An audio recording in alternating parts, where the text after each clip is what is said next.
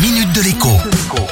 Bonjour à tous. Depuis quelques jours, les candidats à l'élection présidentielle redoublent de promesses destinées à améliorer le pouvoir d'achat des Français. Certains proposent d'augmenter les salaires, d'autres d'augmenter les aides, mais dans les deux cas, eh bien c'est du pouvoir d'achat global dont il est question.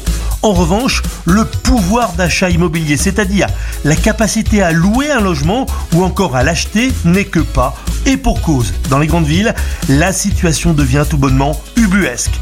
Un studio se loue plusieurs centaines d'euros dans la plupart des capitales régionales et plus de 1000 euros à Paris. A l'inverse, dans la fameuse France périphérique, rebaptisée dernièrement la France du Bon Coin par un politologue, on brade des maisons entières, aussi bien à la location qu'à la vente. Conséquence, les jeunes, aussi bien ceux qui font des études que ceux qui commencent un premier boulot, ont de plus en plus de mal à se loger.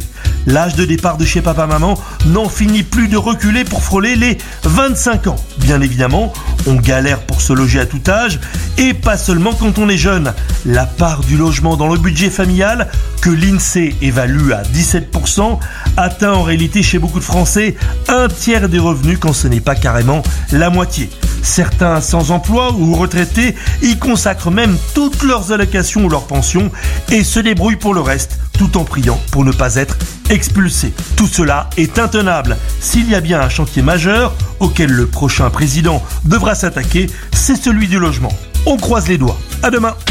La minute de l'écho avec Jean-Baptiste Giraud sur radioscoop.com et application mobile Radioscoop.